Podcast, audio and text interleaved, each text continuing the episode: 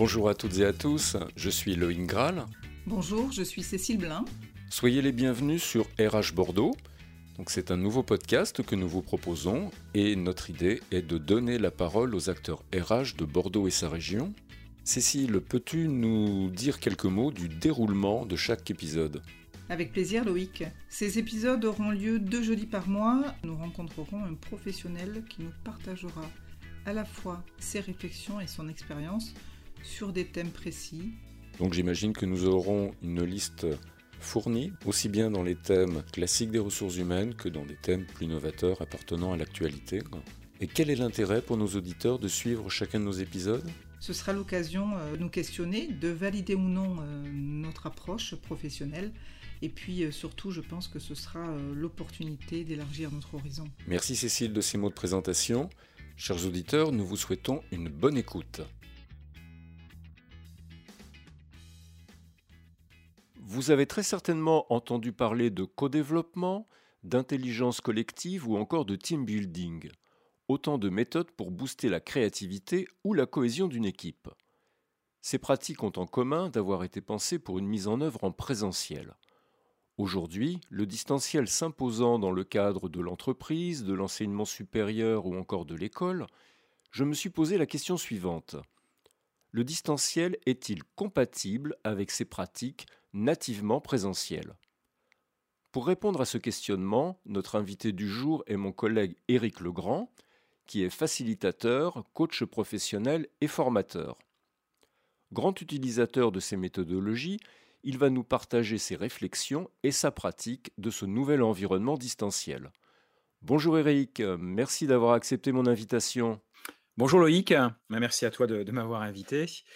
Dans la première partie de nos échanges, tu nous as partagé ta pratique et tes conseils quant à la création de la relation avec et entre les participants à une session distancielle, le re-engineering des séquences et bien d'autres choses encore. Dans cette seconde partie, je te propose de nous attacher aux aspects plus technologiques et aux outils que tu aimes utiliser. Mais avant cela, quand as-tu rencontré le distanciel? Ma première rencontre avec euh, l'animation à distance, euh, elle est, euh, elle est assez vieille, mine de rien. Elle date de, bah, de l'an 2000 et de la première formation en présentiel que j'ai faite. Alors, il y a un vrai paradoxe parce que je vais vous parler d'animation à distance pour ma première formation en présentiel. Et alors le lien, c'est juste par rapport au public. C'est-à-dire que j'avais en face de moi, en l'an 2000, un groupe de personnes. Ils étaient tous des modérateurs, animateurs sur le Minitel. Et donc ces personnes euh, ont vraiment, avaient vraiment une expérience pointue euh, dans l'animation, mais dans cette animation à distance qui se faisait avec cet outil du Minitel. Et moi, je venais pour les former, pour leur expliquer l'usage euh, de l'email, l'usage euh, euh, d'Internet, pour finalement les aider à faire la bascule entre un environnement Minitel, avec ses codes, avec ses références, avec ses marqueurs techniques, et la bascule sur Internet, on va dire la dimension peut-être ouverture, la dimension graphique enrichie, en tout cas un niveau enrichi. Pour la petite histoire, c'était des animateurs des modérateurs de quoi? Eh bien, ces animateurs, c'était des animateurs de sites Lebs, trans et gays. Donc, ils faisaient sur les 3615 sites pour les gays, lesbiens, transsexuels. Ils étaient spécialisés dans cet univers-là. Et ça, c'est donc ma première rencontre du monde de l'animation à distance. Alors, ça peut faire sourire, mais j'ai retenu plusieurs choses, en tout cas, de l'échange que j'ai eu avec eux. Parmi les, éléments importants, la nécessité d'un code de bonne conduite. Ça, c'est vraiment un point clé dans l'animation donc à distance. Ça, c'est vraiment ce qu'ils ont mis en, évidence comme point important. ce qu'ils ont mis aussi en évidence, c'est que les espaces soient structurés et logiques. ça, c'est vraiment parce que il est important que les participants, comme ils sont à distance, aient des points de repère une synchronisation des informations. Et ensuite, un autre point qu'ils avaient mis en évidence, c'est le fait que les rôles sont euh, euh, bien différenciés, que les rôles sont bien euh, distribués. Rôle d'animateur, rôle de modérateur. Donc c'est ça qui est intéressant, c'est que ça date de 2000 et finalement les points de repère qu'il m'avait partagés à l'époque bah, sont des points de repère qui s'avèrent être essentiels et ils avaient simplement la pratique de l'outil à distance. Et donc je pense régulièrement à eux, régulièrement aux illustrations qu'ils m'avaient données pour appuyer justement ce qu'ils m'avaient expliqué. voilà, en tout cas c'était ma, première rencontre avec l'animation à distance. Merci de cette anecdote, Eric. C'est vrai que c'était pas du tout téléphoné comme première rencontre avec cette, euh, cet ovni de l'animation. Et juste pour compléter, et vraiment en termes historiques, euh, tout l'univers du, euh, du rose, euh, en France, que ce soit à travers le Minitel et à travers Internet, ont été des pionniers technologiques de ce point de vue-là. Sérieusement, ça c'est un, euh, marqueur vraiment important. Et nous, sommes, à l'époque allés prendre justement euh, exemple sur des modalités d'animation, des modalités d'organisation du distanciel.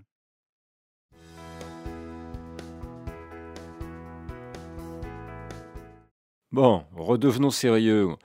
La bascule vers le distanciel n'a pas été un choc pour toi alors? Alors, j'ai eu de la, chance quelque part euh, dans ce euh, changement, dans cette bascule euh, du présentiel au distanciel, c'est-à-dire que les personnes, les groupes que j'ai eus en distanciel, c'est les groupes que je connaissais déjà, avec lesquels on avait déjà une alliance on avait déjà eu l'occasion de vivre ensemble des, moments forts. et donc, il y avait vraiment ce lien qui était présent. quelque part, donc ça m'a permis d'oser, de tester des choses au début, dans une configuration où la technique venait vraiment parasiter ou complexifier transmission, la diffusion des savoirs ou les échanges. Voilà donc c'est vraiment ce, point, fort que, j'ai eu, c'est déjà déjà un lien et donc ce qui permettait vraiment avec les participants de d'avoir vraiment un effet de feedback à, chaque fois et nous, finalement nous étions en train d'expérimenter ensemble et ça ça a vraiment été un point intéressant et j'ai retenu quelque chose de ça j'ai retenu le fait qu'il est important d'expérimenter. C'est-à-dire que le côté, quelque part, bac à sable, le format bac à sable à distance est une étape essentielle. Voilà. C'est ce que j'ai retenu de ce, démarrage, en tout cas, et, de, cette, première phase. En tout cas, et moi, je l'ai bien vécu. Hein, vraiment, oui, il y a eu de la frustration. Ça, c'était, c'était évident parce qu'il y a des choses que j'aurais voulu sentir et là où je ne voyais plus complètement les personnes. Euh, mais euh, il y a vraiment des, aspects qui ont, qui ont fonctionné et, qui ont pu euh, être, en tout cas, pris en compte par les, par les équipes, par les personnes.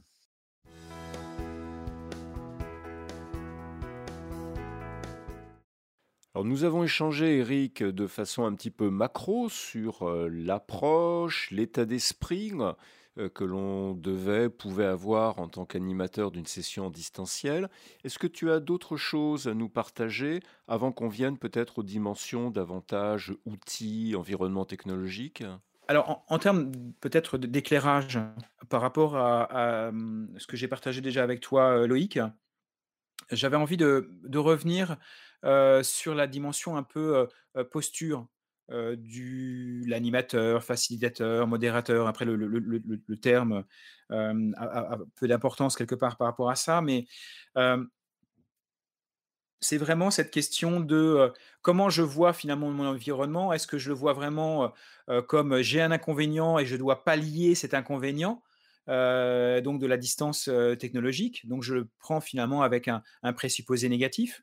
Ou est-ce que je me mets dans une position de OK, bah, il y a des avantages à la technologie à distance, comment je vais pouvoir amplifier ces avantages?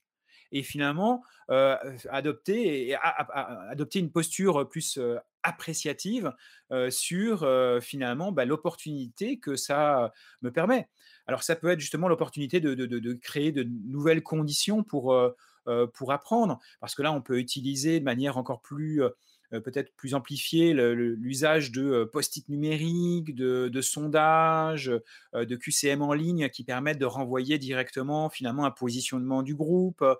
il y a toute une espèce de finalement d'animation au sens animation visuelle qui, qui devient encore plus intéressante. on a plusieurs, en tout cas, plusieurs, plusieurs outils qui, qui, qui, permettent ça. et c'est là où, quelque part, la posture de l'intervenant est importante. C'est comment s'emparer, comment je me mets dans une logique où je vais pouvoir m'emparer des différents outils, des différents matériels qui sont à ma disposition pour peut-être recréer, recréer de ce que je connaissais déjà et peut-être justement faire autrement. C'est à la fois, je m'empare d'une tablette, je m'empare d'un outil, d'une interface type Wonder, je m'empare d'un Stream Deck, je m'empare d'une webcam, d'un micro, de tout ça, de tous ces environnements, je m'empare d'un fond vert pour peut-être recréer des choses qui sont positives, qui amènent à de la pédagogie, à communiquer de manière plus efficace, à passer, à permettre d'apprendre encore mieux. Donc, pour retrouver peut-être mes marqueurs de formateur, d'animateur ou facilitateur. Et en même temps, bah, ça va permettre de faire autre chose. Et quelque part cette posture où je suis en mode opportunité, c'est en gros bah, une posture comment je me mets en mode innovation. Parce que là, le changement, il est indéniable rester en, logique de c'était mieux avant ne permet pas justement de, franchir le seuil et ne permet pas peut-être de d'aller à la rencontre des personnes qui sont de l'autre côté et de dire ok bah je, j'entends ça peut être difficile mais maintenant voilà il y a une opportunité venez voir venez tester testez et testons ensemble. Et quelque part c'est là où il y a un point important, c'est que parfois le formateur peut être dans une logique où il maîtrise ses contenus, c'est le sachant, euh, c'est celui qui définit le cadre, et euh, ça doit être un cadre donc maîtrisé. Et l'aléa n'est pas possible. Sauf que l'introduction de la technologie à distance, de, euh, des outils de cette nature-là, crée un aléa, une non-maîtrise. Et je pense que la meilleure manière d'en faire une opportunité, c'est de dire, OK, je ne maîtrise pas tout, on va tester les choses. Des fois, ça va fonctionner, des fois, ça fonctionnera pas. Moi, j'ai testé les choses et, c'est arrivé que ça soit, euh, oui, disons-le, que ça soit un bide. Et donc, je, bah, à ce moment-là, j'en tire, tire les, conséquences, mais j'en tire les conséquences avec le groupe. Et là, c'est important à un moment donné que quand quelque chose ne fonctionne pas et que vous aviez une intention derrière, c'est important de le débriefer avec le groupe pour dire voilà, voilà mon intention, voilà ce que je voulais mettre en évidence ok, ça n'a pas fonctionné, et de aussi dialoguer avec le groupe en disant, ok, ben, j'appelle, j'en appelle à vous, qu'est-ce qui aurait permis peut-être que ça fonctionne? Qu'est-ce qu'il aurait fallu peut-être euh, dire ou modifier? Les consignes. Oh, les consignes, ça c'est un point essentiel. Je peux imaginer plein d'éléments, mais toujours la consigne, elle est à préciser ou à repréciser. Donc comment faire aussi, que les euh, acteurs, que les participants euh, d'une séquence à distance, quelle que soit la nature, euh, que ce soit en co-développement, que ce soit en team building, que ce soit en formation, disposent constamment et donc soient autonomes au regard des consignes. C'est-à-dire que quelque part, oui, c'est un point, c'est un conseil, la consigne, elle doit être en permanence disponible, sans que les participants aient recours, à vous. Voilà, ça c'est un point que je note là.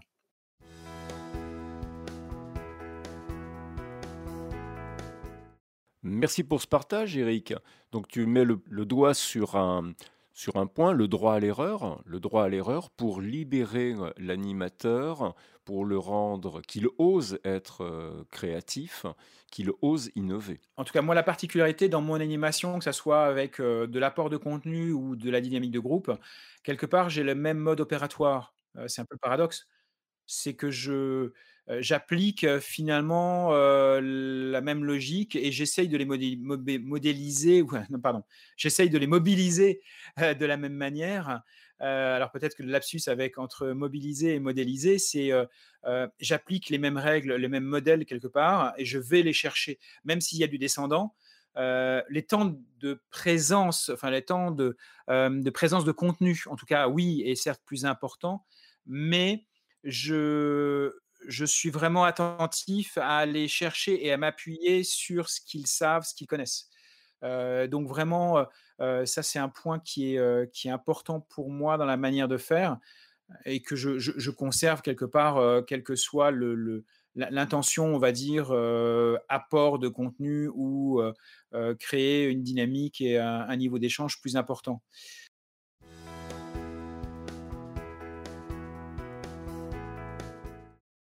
Alors, je sais que tu as toujours eu beaucoup d'outils, euh, que tu es toujours en, veille de nouveaux outils. Le distanciel a peut-être été pour toi aussi une opportunité de découvrir de nouveaux outils. Qu'est-ce que tu aurais envie de nous partager? Est-ce que tu as des recommandations? Est-ce que tu as des chouchous parmi les outils que tu utilisent dans le cadre distanciel? Alors, le premier point qui est important à distance, c'est les écrans. Et je dis bien les écrans. C'est-à-dire que pour animer à distance, le minimum pour moi, c'est deux écrans.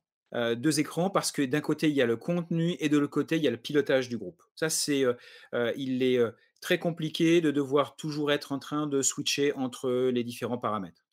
donc, il est important, les deux écrans, pour moi, est un minimum. et moi, il m'arrive d'être en mode trois écrans puisque je rajoute ma tablette aussi. Et ça, c'est vraiment un point clé pour le confort de l'animateur et pour sa fluidité et pour avoir des éléments, en tout cas, de, suivi aussi suffisants du groupe. ça, c'est un premier élément. Après, c'est la dimension visuelle. J'ai acheté une nouvelle webcam pour vraiment avoir une qualité la plus, plus précise possible. Pourquoi? Parce que je voulais pouvoir être dans une logique où je reste assis, je me mets debout, je puisse bouger en termes de, distance et que eh bien, cette caméra puisse prendre les différents niveaux plus, aisément. Voilà. Donc vraiment qualité de la partie vidéo. J'ai aussi investi sur le son. J'avais déjà un micro qui était de, bonne facture, mais j'ai voulu prendre un micro, et notamment c'est le, le, Yeti euh, le Blue Yeti, euh, qui me permet d'avoir différentes euh, réglages. Donc, je peux être sur un mode qui est plus interview, sur un mode plus large. donc, voilà, qui permet de capter de différentes manières et surtout qui me permet de commander le son directement au niveau du micro. Je ne suis pas obligé d'intervenir sur l'écran. Et ça, c'est vraiment une, condition, à mon avis, qui, aide à faciliter l'animation. C'est le fait d'avoir des éléments de pilotage qui ne sont pas liés uniquement, on va dire, à l'ordinateur et, au, périphérique standard que sont la souris et le clavier, mais qui sont un peu des éléments de pilotage un peu distanciés. Et c'est pour ça que notamment, je me suis aussi doté, euh, et là on parle vraiment de la sphère matérielle, on parlera après de la, part, euh, la partie un peu soft, euh, je me suis noté aussi d'une sorte de pupitre, c'est un pupitre qui s'appelle le Stream Deck, et qui me permet, moi, de préconfigurer des séquences. Par exemple, j'ai un exercice qui se fait autour de la musique et donc j'ai sur ce pupitre euh, bien la configuration qui correspond à cette séquence. Et donc ça permet vraiment pour un exercice type d'avoir les, en gros, les boutons de lancement, les boutons de pilotage sur une séquence donnée. Ce qui, moi, me rajoute de la fluidité et ce qui m'évite finalement d'être dans cette logique écran de passer d'un écran à un autre écran, de m'assurer que c'est prêt et ainsi de suite. Non, tout est, on va dire, pré-scénarisé quelque part. Voilà. Ce qui suppose, en tout cas, quand on est à distance, d'avoir soit c'est un atelier court, on est sur un schéma d'une heure et demie et euh, on a un fil rouge et on suit ce fil rouge et c'est très simple avec un document à distance. Soit on est sur quelque chose d'un peu plus long, ça m'est arrivé d'animer deux jours d'affilée, et pour justement respecter des principes de rythme, que ce soit en termes d'espace, en termes de temps, euh, il est important de pouvoir lancer facilement ces séquences de pouvoir aussi avoir une capacité à réagir à certains, on va dire, imprévus et de pouvoir être dans cette animation quelque part. Là, on est sur la partie outils.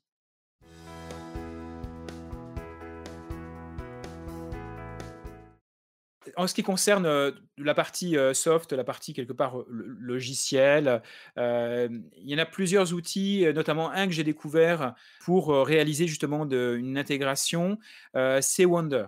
Wonder, donc, qui est un outil de, visioconférence, on peut oui, ranger dans cette, dans cette catégorie-là, qui a cette particularité finalement de créer des salles, de créer un espace où les personnes se retrouvent représentées par un petit cercle avec leurs photos et qui ils peuvent se déplacer finalement dans cet environnement.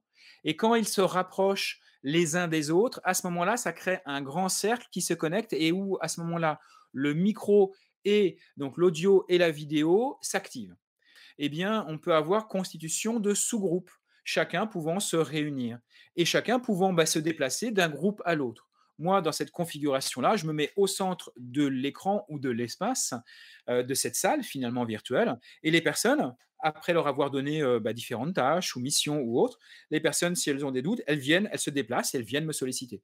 Donc, on est vraiment dans le fait de recréer finalement un environnement qui est cet environnement comme euh, une salle traditionnelle. Donc ça, pour moi, c'est un outil qui est vraiment clé et qui permet de faire écho à cette dimension de changement de rythme, de changement de temporalité euh, et d'animation quelque part et de mouvement. Et ça recrée vraiment cette logique de, je me déplace dans la salle. Voilà pour un premier outil, en tout cas, euh, d'animation euh, à distance.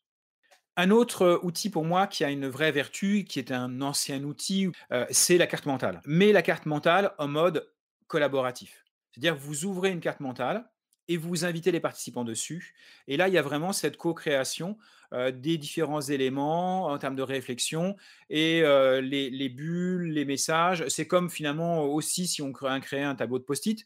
La différence, c'est qu'il y a une hiérarchisation naturelle qui se fait beaucoup plus rapidement dans l'outil de mind mapping. moi, j'utilise notamment un outil qui s'appelle Mindomo et qui permet justement de travailler dans ce mode collaboratif et vraiment d'arriver à cette co-création. Et en plus, on peut l'utiliser en support d'animation après derrière.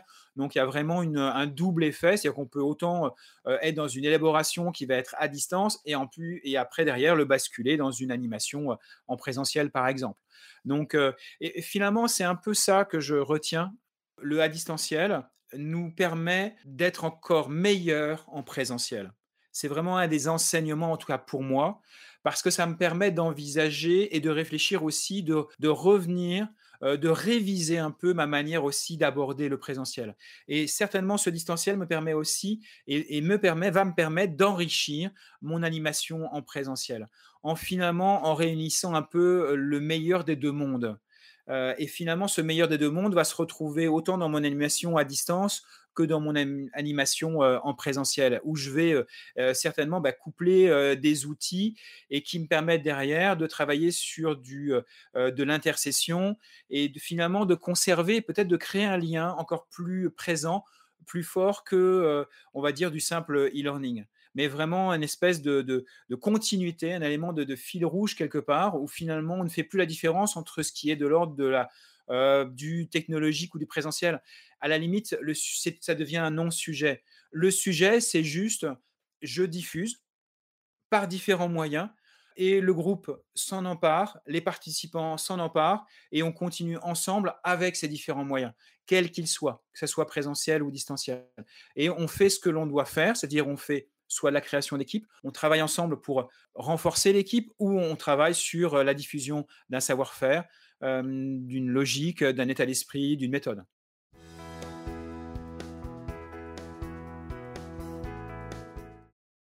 Est-ce que tu as repéré, je dirais un peu une typologie de comportements ou des comportements différents selon que tu as un public plus entreprise ou un public plus étudiant, formation initiale? Alors pour moi, les différences, quelque part, alors oui, on retrouve des différences peut-être classiques en termes de niveau d'investissement et qui vient et qui est lié aussi au niveau d'expérience ça, c'est une clé qui sera la clé que je pense qu'on retrouvera aussi en présentiel. C'est-à-dire qu'une personne qui a de l'expérience, qui a du vécu, qui a, entre guillemets, roulé sa bosse, qui a vu tel, tel ou tel type de mode de fonctionnement, qui a pu se tester, va être plus participative. Je dirais ça, c'est le modèle, on va dire, classique, et ça reste euh, un élément euh, clé et traditionnel et qu'on retrouve aussi à distance. Après, je vois, il y a une différence fondamentale, mais qui est là à la dimension technique. J'ai eu des groupes qui étaient des informaticiens. Tout est très fluide. Je, n'ai quasiment pas à intervenir. Ils, sont, ils ont un niveau d'autonomie pour euh, régler leurs mini-bugs ou autres. Ils ont une fluidité pour passer de tel outil à tel environnement, à tel sujet qui est incomparable c'est leur environnement et donc on voit qu'ils sont à l'aise dans leur environnement. Donc on voit que le marqueur culturel ici lié à la, maîtrise de l'outil informatique, il est, il est essentiel. Et je vois la différence et j'ai pu voir vraiment avec des publics, euh, différents publics, ceux qui sont vraiment à l'aise. Pour eux, c'est la zone de confort et de toute façon, il y a un aléa, c'est pas grave, ça n'a aucune conséquence. De toute façon, je reviendrai. Et moi, ça m'a permis avec ce public-là, en tout cas, d'être très libre et de ne pas me focaliser sur il faut que je rattrape le, pauvre participant qui est paumé ou isolé. Là où j'ai vu des groupes à l'inverse, qui, avec l'outil informatique, c'est très loin d'eux et très loin de leur quotidien parce qu'ils sont dans des métiers euh, terrain, des métiers euh, peut-être euh, du bâtiment, où ils ont vraiment cette logique terrain. C'est-à-dire que l'informatique, c'est pas leur métier du quotidien. Point, c'est tout. Et là, bah, bah, c'était. Oui, c'était plus compliqué, c'était plus, ils le vivaient aussi plus difficilement, et, donc là, le, le marqueur, c'est le marqueur, on va dire, de la culture technologique. Et ça me fait penser, moi, juste à mon fils. Mon fils, il a 13 ans il joue à Fortnite. Et avec ses collègues, et je dis bien ses collègues, ils fonctionnent en équipe, ils se parlent à distance, ils se coordonnent. Je me dis, quand il arrivera sur le marché du travail, le, à distanciel, ça ne sera même pas un sujet. Ça sera un non-sujet. Ça sera juste distanciel, présentiel, c'est la même chose. C'est-à-dire qu'il sera de toute façon calé sur ces différents environnements. Et il aura naturellement la capacité à, fonctionner de manière fluide dans les deux. Voilà. Donc là, c'est une question d'apprentissage. Donc je pense que dans la durée euh, du confinement, finalement, de ce que l'on vit, euh, du fait qu'il y a une bascule plus importante maintenant euh, sur le à distanciel, et donc que cette pratique se généralise un peu plus, je pense qu'il va y avoir une montée en niveau, une mise à niveau. Voilà, qui aujourd'hui peut encore se retrouver et des décalages qui peut encore se retrouver dans la manière d'être. Donc, le professeur Legrand que tu es prescrirait à tous les parents de favoriser euh, l'usage des, jeux vidéo pour favoriser la pour, que nos enfants soient des adultes bien insérés dans le monde digital ou figital de demain.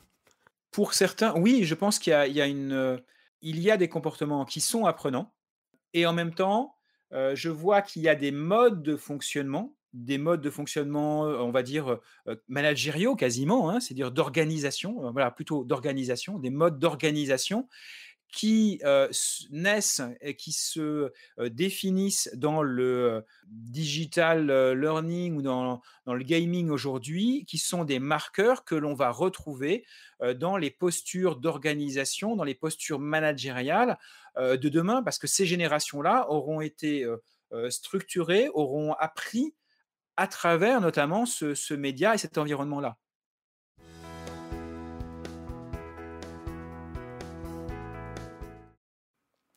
Je voulais te poser une autre question, Eric, euh, par rapport aux, outils euh, assez répandus, comme par exemple Zoom euh, ou autres, Teachreo, qui permettent souvent de faire des quiz ou des sondages.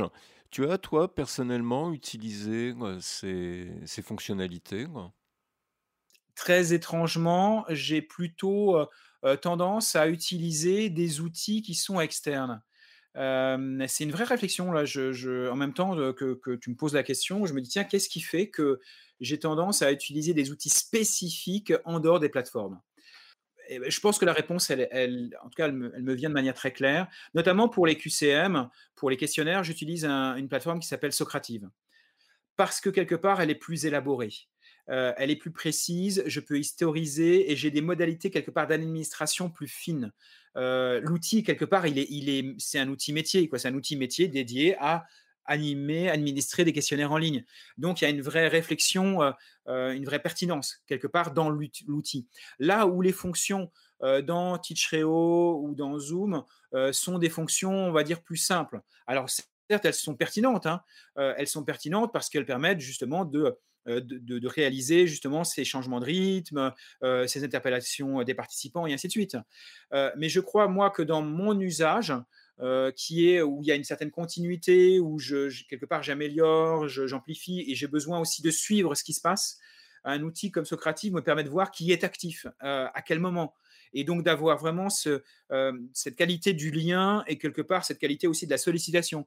Tiens, je vois que telle personne est en train de se tromper, j'ai donné une consigne, elle fait à côté de la consigne. Et ça, je peux le voir avec Socrative, ce que je ne verrai pas peut-être avec l'outil tel qu'il est euh, dans Teachreo ou dans, Zoom. Voilà. Bien Eric, merci beaucoup de nous avoir partagé à la fois euh, tes réflexions, ton expérience. Merci d'avoir donné autant d'indications à nos auditeurs et nos auditrices et je te dis à bientôt dans un cadre euh, peut-être présentiel pour aborder un, autre sujet sur notre, euh, sur notre podcast.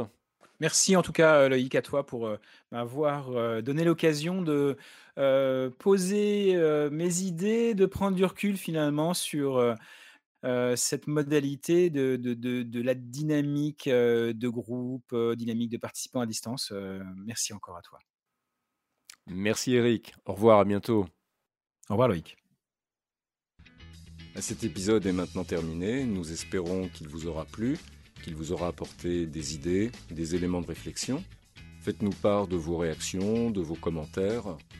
À ce sujet, Loïc, est-ce que tu pourrais préciser pour nos auditeurs par quel biais ils peuvent effectivement nous laisser les commentaires? Alors pour laisser des commentaires, il suffit de se rendre sur la page web du podcast que vous trouverez très facilement en tapant les mots-clés podcast RH Bordeaux, soit sur le web directement, soit sur LinkedIn. Merci pour ces précisions Loïc, merci beaucoup. Merci à tous de nous avoir écoutés, d'avoir été avec nous aujourd'hui, et puis merci de partager un maximum cet épisode, sans modération aucune, bien évidemment. Merci d'avoir été avec nous. Nous vous donnons rendez-vous dans deux semaines pour la suite des aventures sur RH Bordeaux. Merci Loïc. Merci Cécile.